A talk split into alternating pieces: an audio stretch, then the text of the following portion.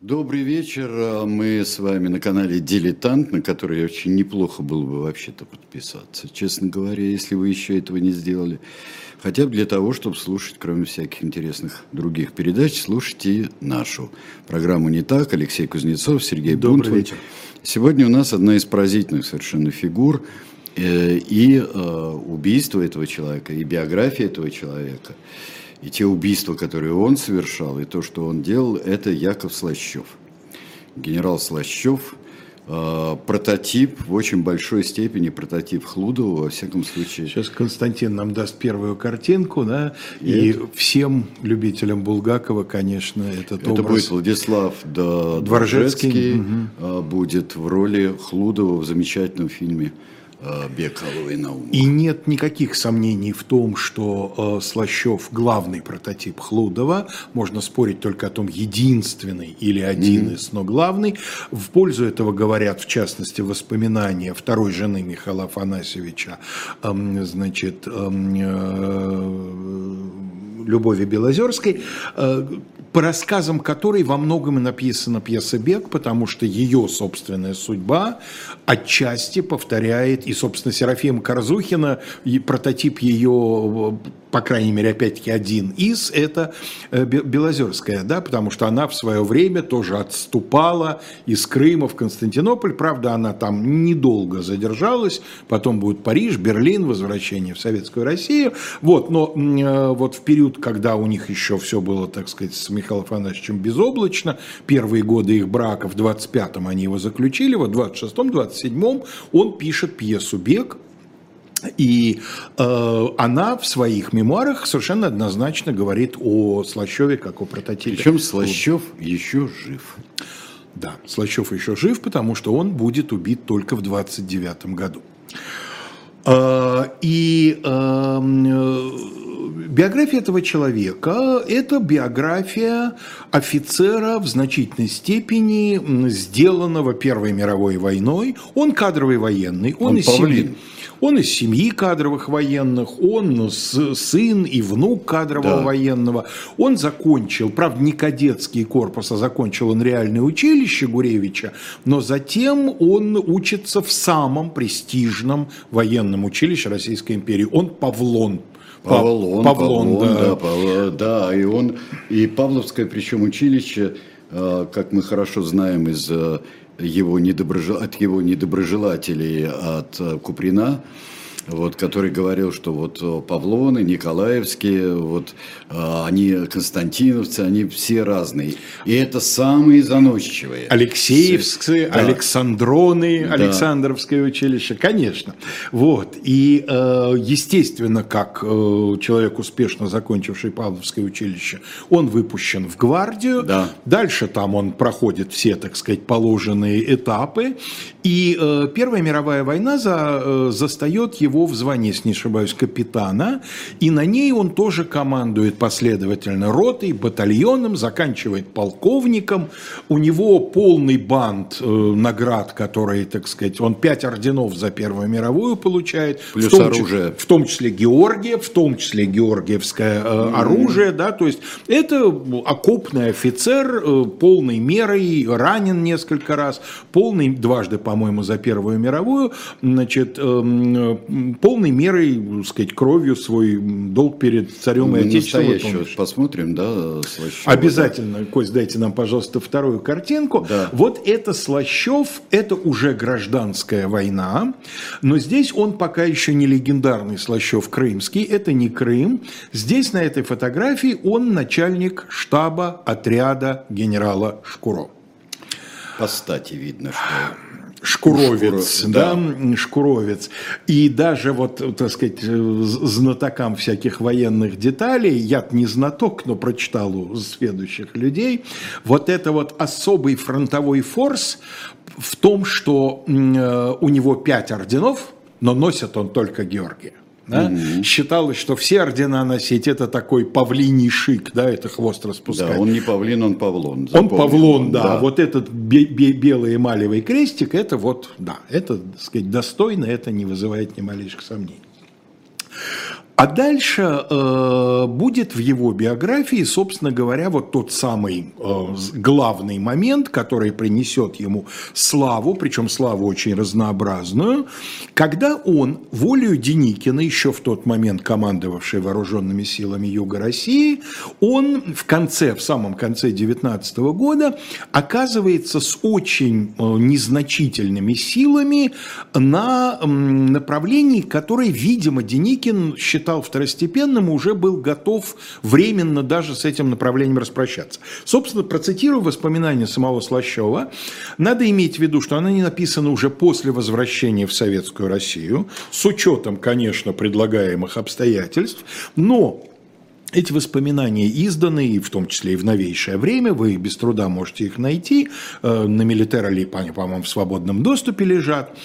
А, но, э, тем не менее, Слащев в этих воспоминаниях такое ощущение не очень обращает внимание на советскую цензуру. 26 декабря 2019 года я получил приказ Деникина отходить в Крым.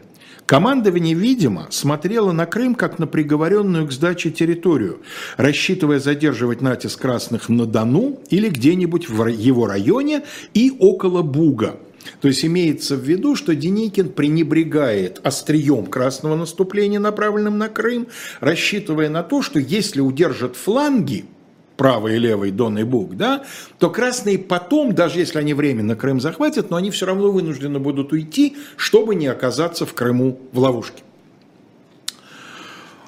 Руководствуясь очевидно этим, Деникин и назначил на Крым столь ничтожные силы, потому что даже назначенный сперва туда же второй армейский корпус, Слащев командует третьим, второй э, армейский корпус Промтова получил приказ отходить на Одессу. Между тем, если бы отводить главные силы Новороссии не на Одессу, а на Крым, то, опираясь на него, эти более крупные силы могли бы действовать активно против армии красных, шедших на Кавказ. В результате Крым прикрывает только третий армейский корпус генерала, генерала он получил уже в Белой армии, генерала Слащева. Хорошо звучит армейский корпус. Вообще в регулярной войне корпус это минимум две, а то и три дивизии, а бывают корпуса и четыре дивизии, то есть по сути целая армия, то есть со всякими приданными частями штатная численность корпуса может быть 40 тысяч ну человек. Ну, да. У Слащева меньше четырех. От трех с половиной до четырех штыков и, в общем, очень незначительное количество ссылок. Да, и как напишет Врангель, сброд, в общем-то, у него. Сейчас я процитирую это обязательно, mm-hmm. потому что это очень яркая цитата. И Слащев с этими ничтожно малыми силами, а ему противостоит по меньшей мере в 8 раз превосходящий его по численности противник, умудряется сделать то, на что Деникин, видимо, даже не рассчитывал. Он не пускает красных в Крым.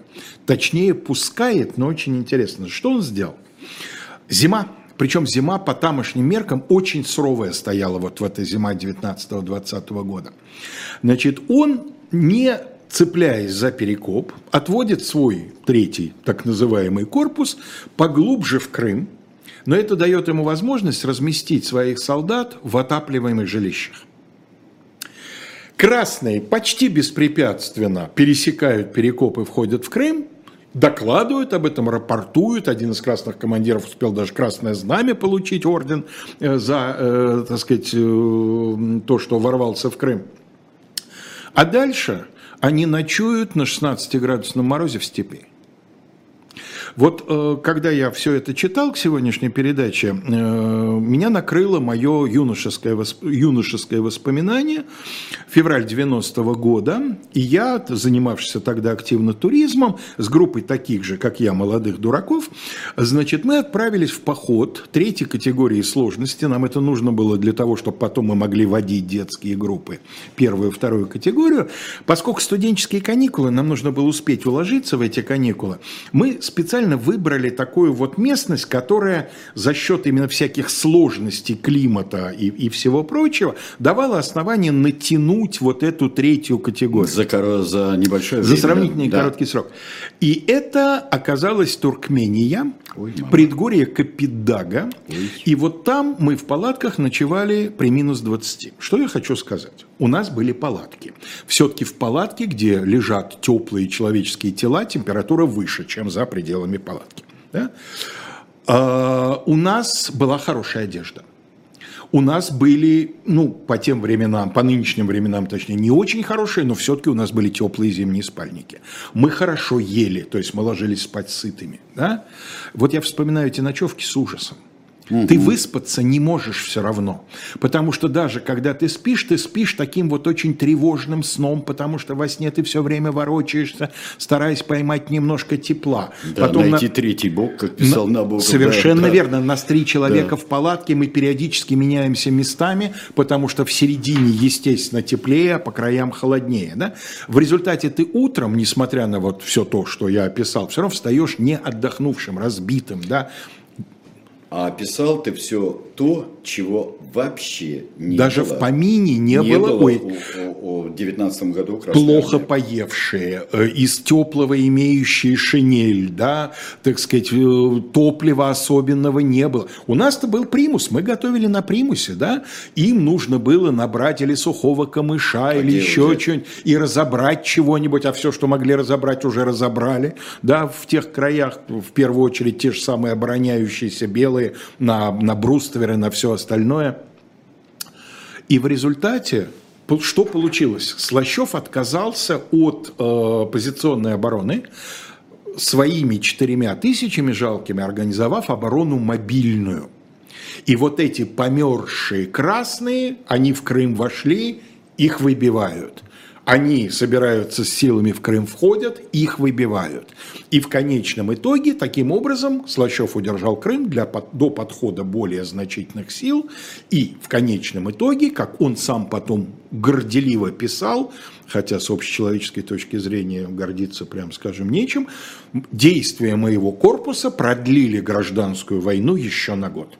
Фактически, видимо, так оно и получилось, потому что то, что Крым удержали, дало возможность армии теперь уже Врангеля в начале 20 -го года Деникин передает Петру Николаевичу армию, да, а, значит, э, дало возможность вести даже активные э, какое-то время действия.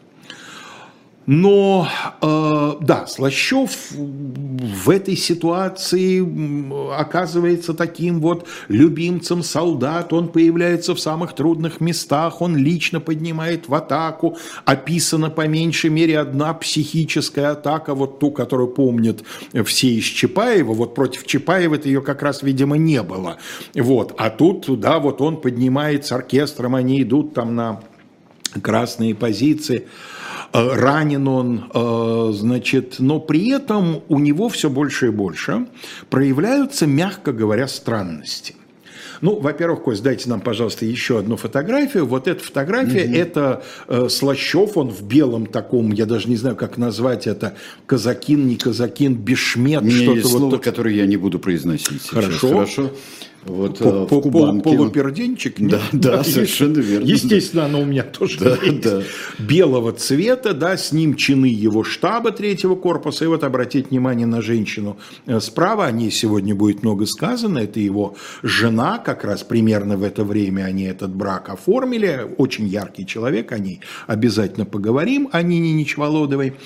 Вот, э, вот, значит, этот самый э, странный, мягко говоря, наряд, который отметит даже Врангель. Во-вторых, э, он явно совершенно берет пример, по крайней мере, в стиле приказов Суворова. Вот как, например, э, так сказать, вот это не приказ, это он э, рассылал такой, такие своего рода прокламации, тоже довольно странное для военного занятия, прокламации, которые печатались типографским способом и рассылались войска как, значит, такая, такой вот материал для изучения. Безобразие. Посмели дать себя атаковать, не атаковали сами. Приказываю, ни шагу назад, а в атаку вперед. Где потребует обстановка, выйду сам. Подтверждаю, из Крыма не уйду. Из двух армий противника одну разгромил, берусь за вторую. Доволен молодецкой работой добровольцев и казаков. Население спокойно, но инертно. Нужна изюминка. Генерал Слащев. Вот. Абсолютный Суворов, да? Ну да. население спокойно, но инертно, это вообще, мне кажется, такой эпиграф к курсу российской истории от Адама до Саддама. А, в это время он э, уже заметно подвержен э, алкоголю и наркотикам. Э, очень распространена версия, что к наркотикам он пристрастился после очень тяжелого ранения 19 года. Сначала когда морфий, потом... Он попал под пулеметную да, очередь, одна да. пуля попала в живот, другая пробила легкое. Именно там Нина Ничволодова, как сестра милосердия, его вытаскивает практически с того света, дежуря около него день и ночь. И вот похоже, что начинается все с морфия, как с обезболивающего. Ну а дальше пойдет кокаин. Кокаин, причем запиваемый коньяком. Есть воспоминания Вертинского, очень откровенные, явно совершенно не придумывает. Вот, э, где Слащев его принимает в Крыму, угощает, очень восторженно о нем говорит. Но вот периодически Александр Николаевич упоминает, да, но сначала понюхаем, говорит Слащев, да, вот вы нам сейчас поете, но сначала понюхаем, берет щепотку белого порошка, занюхивает, потом угощает Вертинского коньяком и сам тоже не отказывается. Врангель, с которым у него сложатся очень непростые отношения, и в конечном итоге Петр Николаевич будет стараться всячески Слащева из армии убрать, и это получится у него, с одной стороны, отдавал ему должное – Генерал Слащев, бывший полновластный властитель с Крыма, с переходом ставки в Феодосию оставался во главе своего корпуса. Генерал Шиллинг был отчислен в распоряжение главнокомандующего. Хороший строевой офицер. Генерал Слащев, вот то, о чем ты говорил, имея сборные случайные войска. В XVIII веке именно это и называлось сволочь. Да? Отлично справлялся со своей задачей с горстью людей среди общего развала, он отстоял Крым. Вот тут Врангель ему воздает. Однако полная, вне всякого контроля самостоятельность, сознание безнаказанности окончательно вскружили ему голову. Неуравновешенный от природы, слабохарактерный, легко поддающийся самой низкопробной лести, плохо разбирающийся в людях, к тому же подверженный болезненному пристрастию к наркотикам и вину, он в атмосфере общего развала окончательно запутался. Недовольствуясь уже ролью строевого начальника, он стремился влиять на общую политическую работу, засыпал ставку всевозможными проектами фактами и предположениями, одно другого сумбурнее, настаивал на смене целого ряда других начальников, требовал привлечения к работе казавшихся ему выдающихся лиц. Ну и дальше личное впечатление. Я видел его последний раз под Севастополем, под Ставрополем, прошу прощения. Он поразил меня тогда своей молодостью и свежестью. Надо сказать, что Слащев вообще очень моложаво выглядел, это правда. Он, он, он и так был молод. Ну, 85-го года он, Он да? 87-го года, 7 то есть ему 33 да? года, вот в, даже в те, в те дни, когда он отстоял Крым, 32 года. У него такое лицо немножко юношеское, светлые волосы.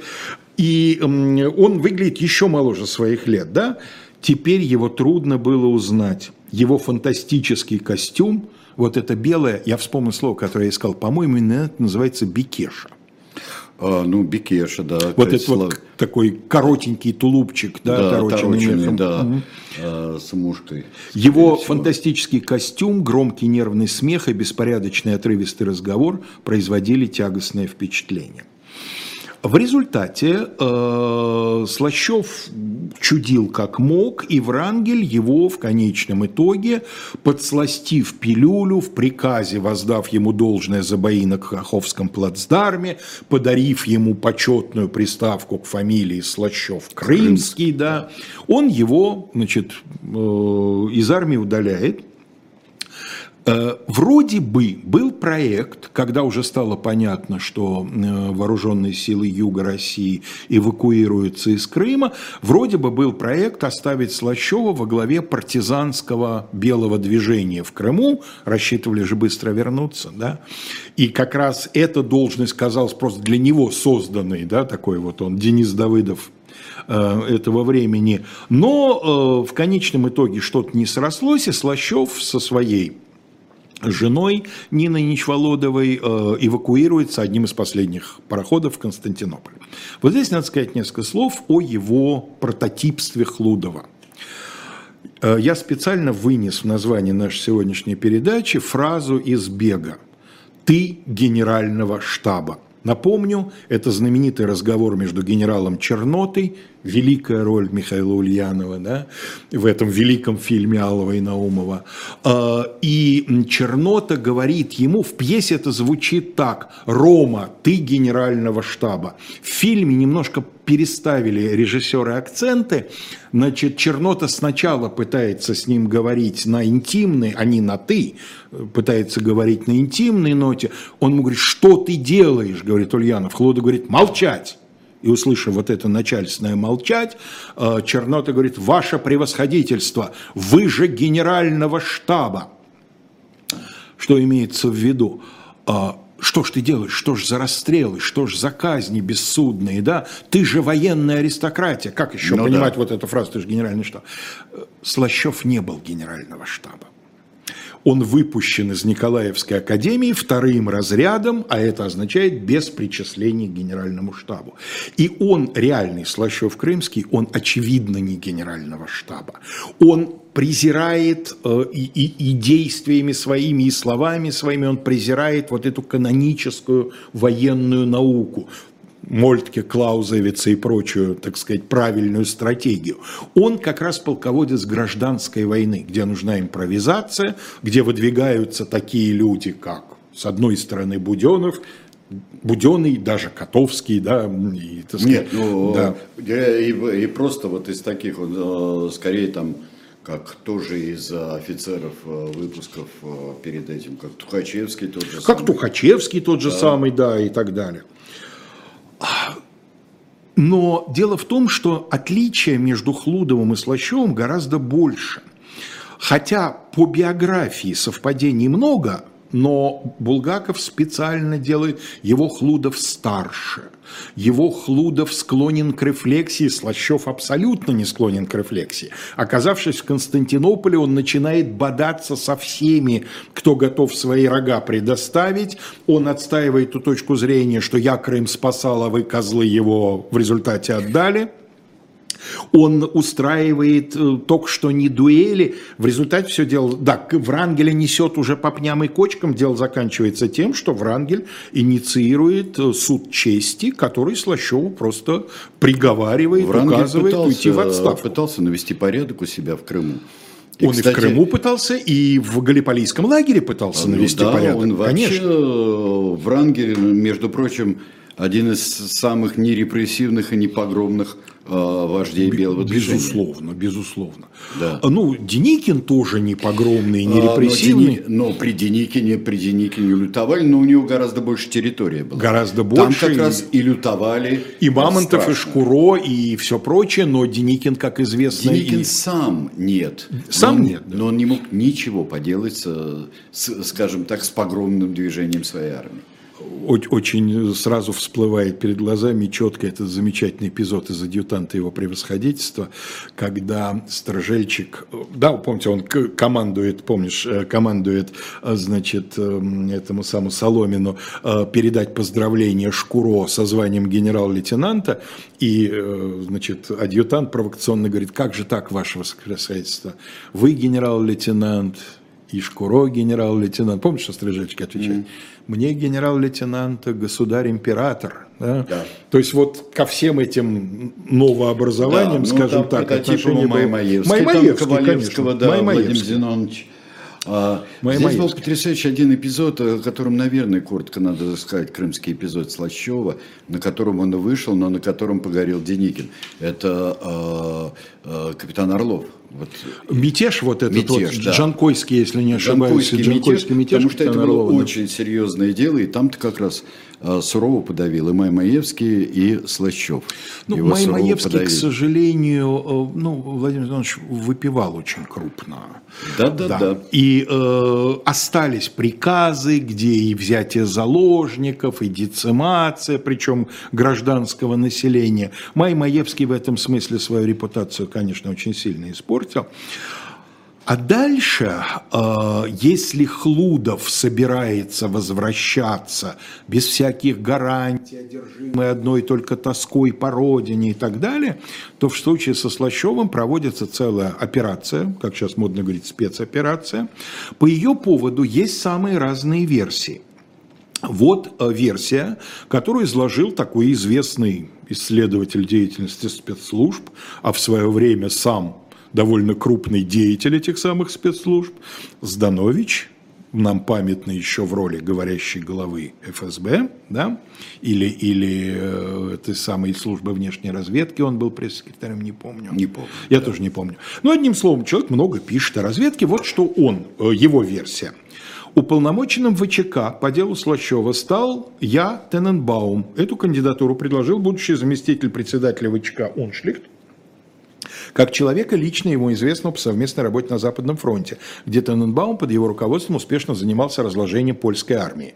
Не знаю, что там успешно, польская армия на Западном фронте, по-моему, себя показала, когда надо было, вполне не разложившейся.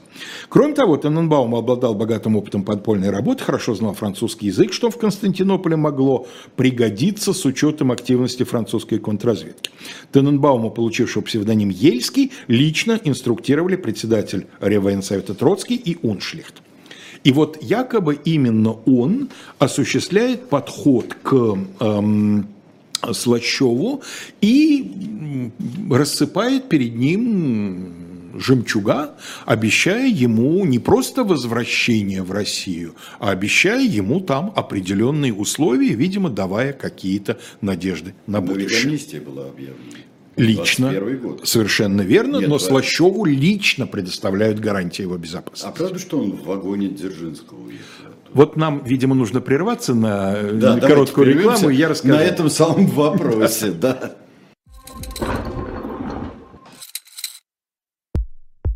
У нас есть парадоксальная ситуация. Это непросто потому что останется в истории. Ну, Владимир Борисович, вы прям как ребенок. У вас есть лучшие средства обороны? Нету.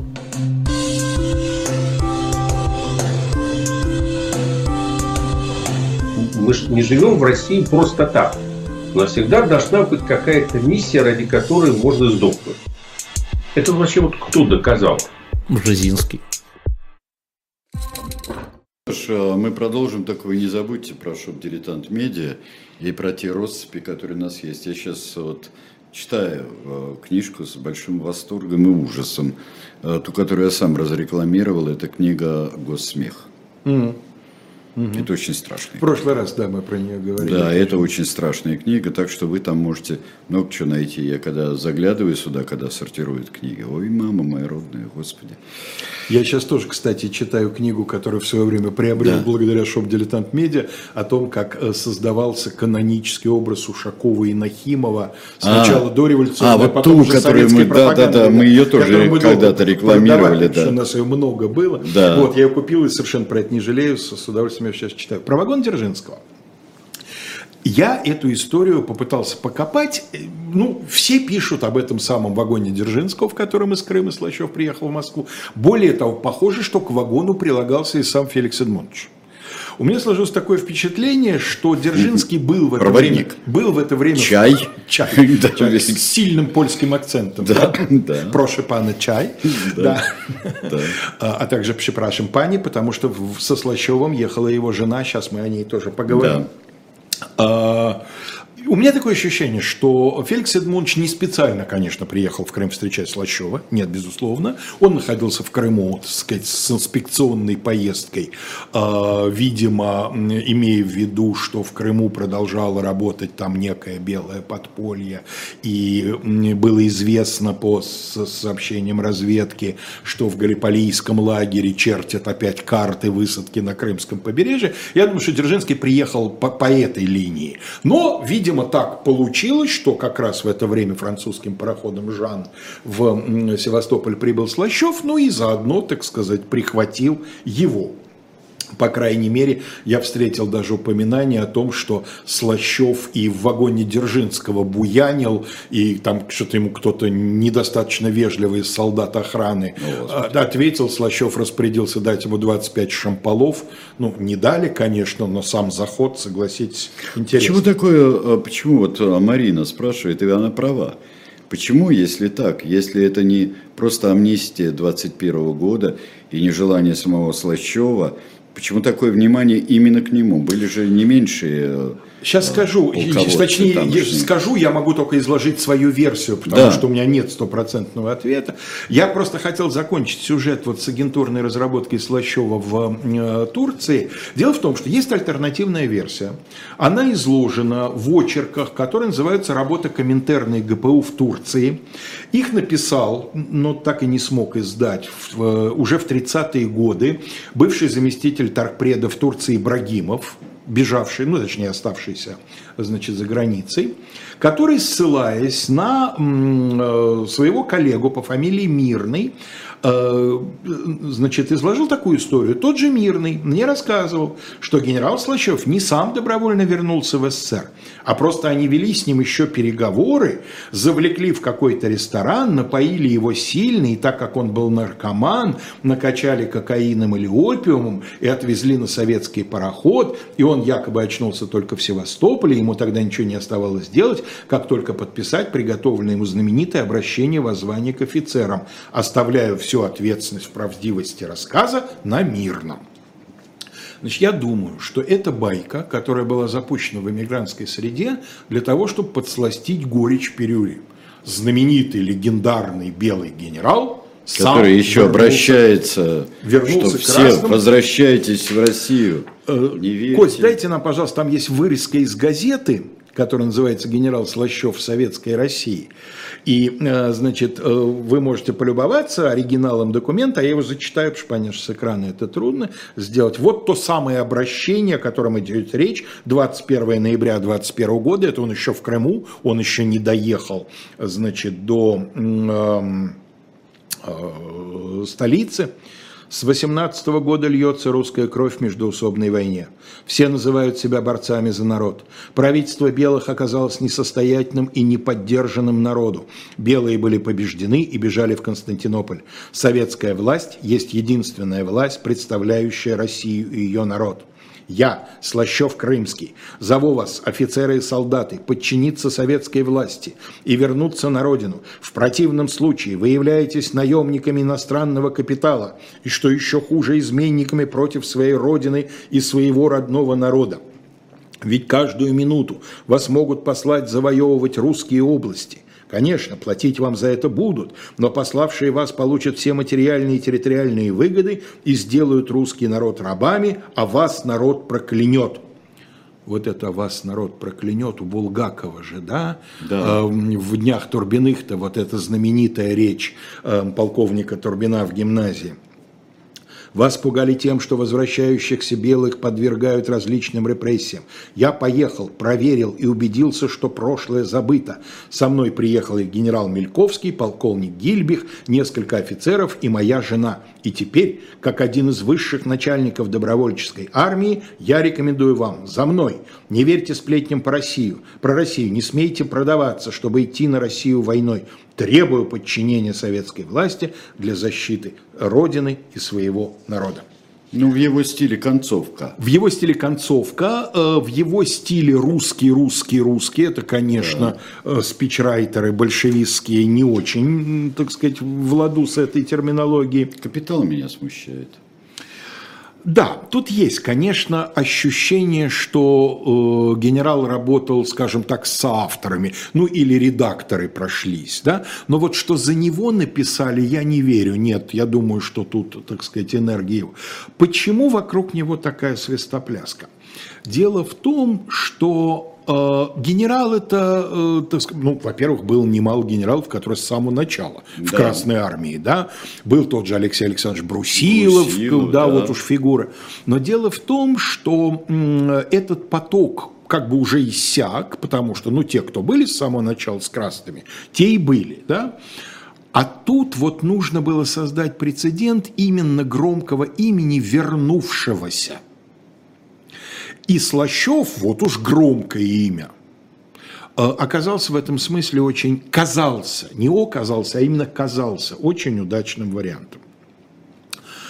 Дальше он э, начинает э, преподавать тактику на курсах «Выстрел», которые являются в это время, ну, по сути, главной военной академией. Потому что кто учится на курсах «Выстрел»? На курсах «Выстрел» учатся те, кто выдвинулся в гражданскую войну, кто фактически выполнял обязанности офицеров старшего звена, а то и генеральские обязанности, то есть командовал полками, командовал бригадами, но кому, те- кого теперь надо подучить все-таки правильному военному искусству?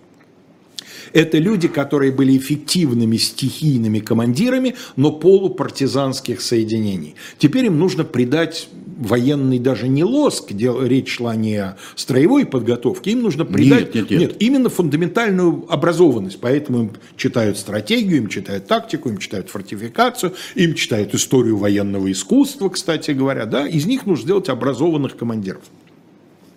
И вот Слащев преподает на этих курсах.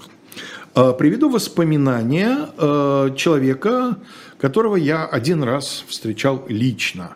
И к этому времени, к сожалению, этот человек физически был еще с нами, он умрет через несколько месяцев после нашей встречи, но ментально уже нет, хотя я рассчитывал получить некоторые подробности. В 85 год, 40-летие Победы, я как раз заканчиваю 10 класс, и вот комитет комсомола школы, благодаря тому, что у нас училась в школе его правнучка, речь идет о Павле Ивановиче Батове, у нас училась его правнучка на два года моложе меня, и она организовала, и мы, значит, пошли с нашим военруком, фронтовиком во главе, мы пошли на квартиру в, в Сивцевражик, в этот генеральский дом. Но Павел Иванович, к сожалению, был уже эм, А он учился на выстреле. там. вот. И вот Да. его воспоминания о, о Слащеве преподавал блестяще. На лекциях народу полно, и напряжение в аудитории было порой как в бою. Многие командиры-слушатели сами сражались с франгелевцами, в том числе и на подступах к Крыму, а бывший белогвардейский генерал не жалел ни язвительности, ни насмешки, разбирая ту или иную операцию наших войск. Вот э, с этой работой на курсах выстрел связан знаменитый анекдот Пробуден. про Буденного. Буденный не учился на курсах выстрел. Злые языки утверждают, что легендарный маршал вообще никогда нигде не учился. Это некоторое преувеличение. Но на курсах выстрел он не учился. Но вроде бы он приехал туда с инспекционным, так сказать, визитом и зацепился языками со Слащевым. И сначала они вроде бы вполне мирно, э, так сказать, беседовали о, об опыте гражданской войны. А затем Буденный, закрутив, как положено, значит, легендарный ус, сказал что-то, ну типа, но мы-то вас бивали в гражданскую войну. На что Слащев якобы предложил ему совместно разобрать несколько операций, и в результате разбора положил на обе лопатки настолько очевидно для всех, что значит, полководец не выдержал, выхватил э, револьвер и несколько раз э, в сторону Слащева выстрелил, но не попал. На что Слащев якобы сказал, вот как вы стреляете, Стреляете. так вы и Да, воевали. так и воевали, да. Я думаю, что Нет, апокриф. хороший анекдот. Я думаю, что апокриф, да. Да. Хороший Вот. анекдот, но характер показывает. Характер показывает, и главное, это соответствует тому, что мы знаем из тех же самых воспоминаний других людей, работавших, в том числе не учившихся, работавших на выстреле, и из материалов следствия. Дело в том, что Слащев вызывал все большую и большую тревогу э, значит, тех, кто был ответственен за курсы, двумя обстоятельствами. Обстоятельство первое. Значит, он был популярен среди слушателей, достаточно корректен. Даже вокруг него сложился некий военно-исторический кружок по более детальному анализу опыта гражданской войны. Но беспокоило то, что этот э, кружок собирался на квартире у Слащева, он жил там же. Сейчас мы покажем этот дом. Кость, покажите, пожалуйста, там фотография дома такая есть. Это дом, э, вот, спасибо большое, это фотография уже конца 40-х годов, но дом в том же состоянии, его через несколько лет не станет после этой фотографии. Красноказарменные 3. О. Это совсем, мы совсем недалеко оттуда сейчас находимся. Да? Три. Минут 15 неторопливым пешочком, и Да. мы на месте гибели Слащева. Это казармы, Э, Курсы выстрел там располагались, и там же были преподавательские квартиры. То есть он жил э, в одном из корпусов вот этого комплекса казарменного. И собирались у него на квартире, вот этот, э, значит, кружок, и очень пили. Вот я прочитал воспоминания одного из коллег, тоже бывших, э, не уверен, что белых, но царских, безусловно, офицеров, который преподавал на этих курсах, говорит, меня Слащев все время в гости приглашал. А я все время старался уклониться, потому что, как не приду, тут же бутылку на стол, жена пила с ним вровень. А, ну и это первое, что беспокоило, видимо, и наркотики, все-таки НЭП, да, наркотики достать можно было. Похоже, что он продолжал увлекаться этим тоже.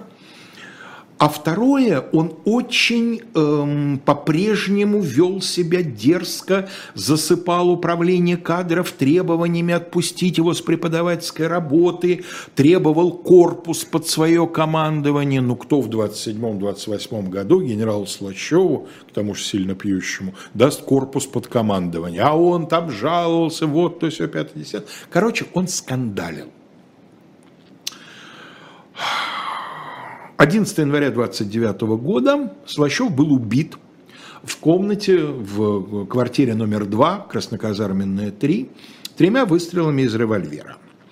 Убийца дождался в комнате прямо около трупа, причем ждать ему пришлось минут 15, пока появились первые, так сказать, прибежавшие. Убийцей оказался Лазарь Львович Коленберг, Кость, дайте нам, пожалуйста, следующую фотографию, такого большая фотография коротко стриженного человека. Вот. Угу. Значит, он в гражданской войне сам участие не принимал. Он достаточно молодой человек, 905 года рождения. Он уже после гражданской войны учился на курсах командирских, выпустился младшим командиром, повоевал с басмачами в Средней Азии в первой половине 20-х. Там получил контузию, вроде бы, вроде бы, на этих основаниях был из армии э, комиссован. И в 29 году, добыв оружие, парабеллум у него был, который он в Киеве, где он проживал постоянно, он потом туда вернется и проживет там практически всю жизнь. Вот, э, значит, он добыл парабеллум и вернулся в Москву, точнее, приехал в Москву с недаемой желанием отомстить Слащеву. Слащев уже 8 лет в Советской России. Ну хорошо, Коленберг несколько лет из этих провел в Средней Азии. Но и из Киева он э, приехал, только прожив там уже больше двух лет. То есть, в принципе, не очень понятно, что его разобрало именно в начале 29 года. А дальше, как сам Коленберг на следствии будет показывать, значит, он пришел к Слащеву, с предложением, что он хотел бы у него частным образом брать уроки тактики. Объяснив это тем, что вот он командир запаса, э, что вот он комиссован, но он рассчитывает вернуться в армию, а для этого хотел бы восстановить там недостающие ему знания. Это первый мягко говоря, очень туманный момент во всей этой истории, потому что, ну, частные уроки – дело, конечно, святое – но мне кажется, что Слащев, который, кстати говоря, прекрасно понимал, что его могут искать родственники казненных им или в его время в Крыму людей, вот так вот да совершенно... И не только в Крыму. И да. не только в Крыму. Совершенно незнакомого человека пустил а, Потом на следствии жена будет говорить, что а Коленберг несколько раз приходил, несколько уроков у него взял, что мне муж после его ухода говорил, что этот человек вообще ничего в тактике не понимает. Но удивительно, говорит, знаешь, да. я ему даю домашние задания, и домашние задания он мне приносит отлично выполненные. А когда мы с ним на уроке беседуем, то выясняется, что знания его ну, на очень низком уровне находятся. Об этом на следствии Каленберга спросят. Он скажет, нет, нет, я сам выполнял все домашние задания. Но явно не он сам. Че он запирается? Тоже давайте зарубочку себе сделаем на память. А вот здесь говорят, каких казненных им. Там был случай действительно и связанный с Каленберговским братом. С Каленберговским братом, да. Значит, в материалах следствия будет справочка о том, что среди красных подпольщиков, казненных в городе Николаеве в 19 году по прямому приказу генерала Слащева, был Григорий или Гирш, так Да. сказать, на самом деле, Коленберг, э, значит, эм, и эм, вот якобы за его э, смерть э, через э, 10 лет после того, как эта смерть имела место, значит, Лазарь и решил отомстить. А, Вот что он сам показывал. По возвращении в Москву 9 января 29 года из города Киева, куда я ездил за своим револьвером системы Парабеллум, очень странно. Если ты военный какой-никакой, ну что ж ты пистолет Парабеллум назвал револьвером? Может, так записали?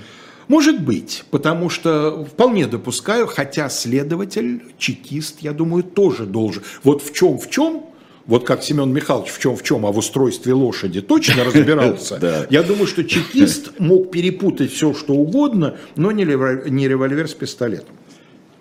Первую ночь по приезде я ночевал на Курском вокзале, вторую ночь с 10 на 11 января по получению пособия э, в сумме 15 рублей в гостинице «Кисловодск» вблизи Рязанского и Октябрьского железнодорожных вокзалов. Тоже странноватая оговорка. Рязанский вокзал уже 20 лет называется Казанским. Казанским. Ну, он не москвич, может, кто-то из Ну, старых москвичей так Там называл. называли его часто. Да, ну наверное. хорошо, простим, да? Да. А, значит, а вот дальше совсем странно. Он проверил, опять настаивает, револьвер, съездил куда-то за город, пострелял. По приходе к Слащеву я занимался с ним приблизительно полтора часа по вопросам тактики. Оружие лежало у меня во время занятия в правом кармане брюк. Но я не смог действовать им в этот вечер, так как забыл поставить его на боевой взвод. А что за проблема? Две секунды. Если ты опытный с оружием человек, доставая, ты уже снимаешь с предохранителя, ты передергиваешь эту планку, досылая патрон в ствол и стреляй.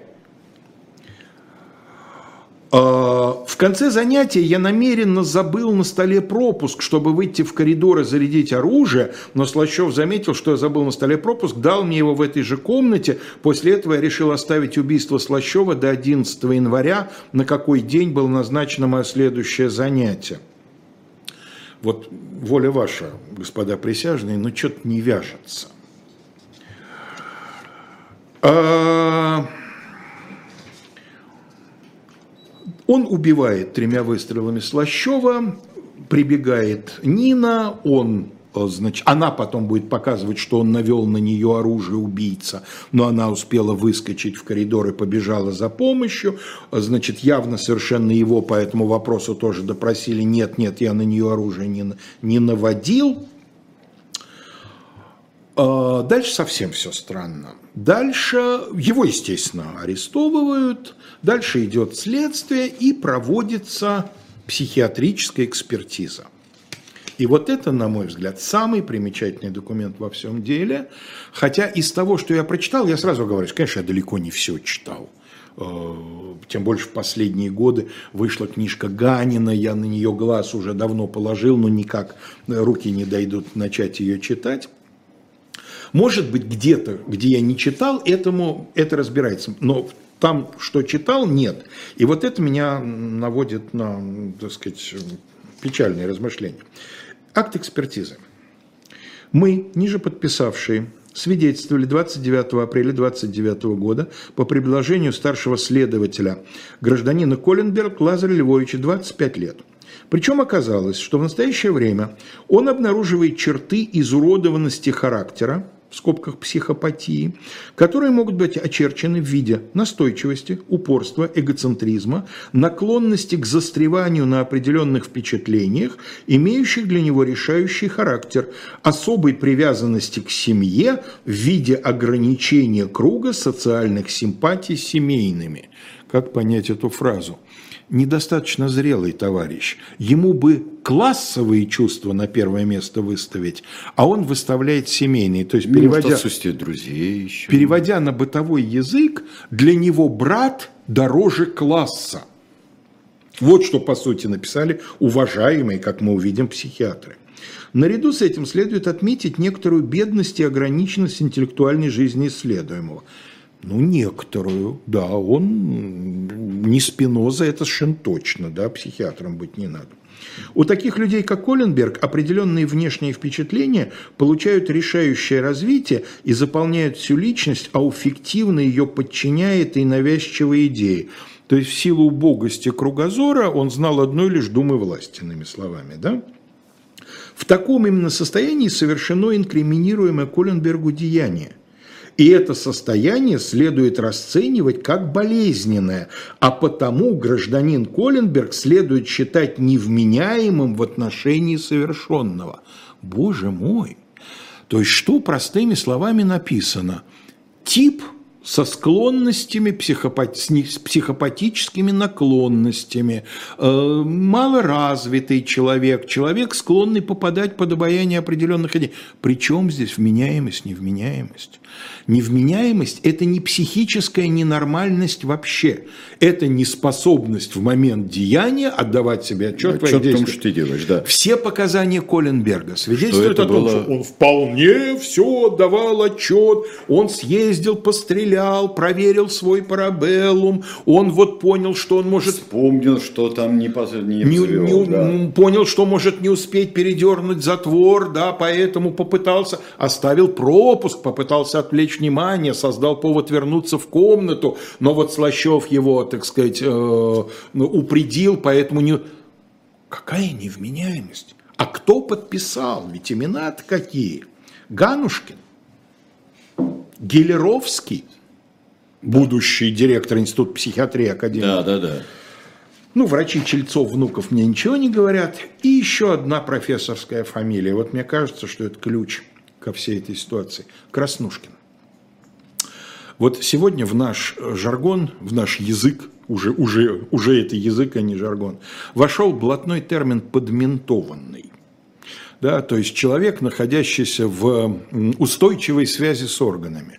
Вот психиатр Краснушкин, крупный советский психиатр, вопроса нет, э, с молодых лет абсолютно такой вот чекистский психиатр.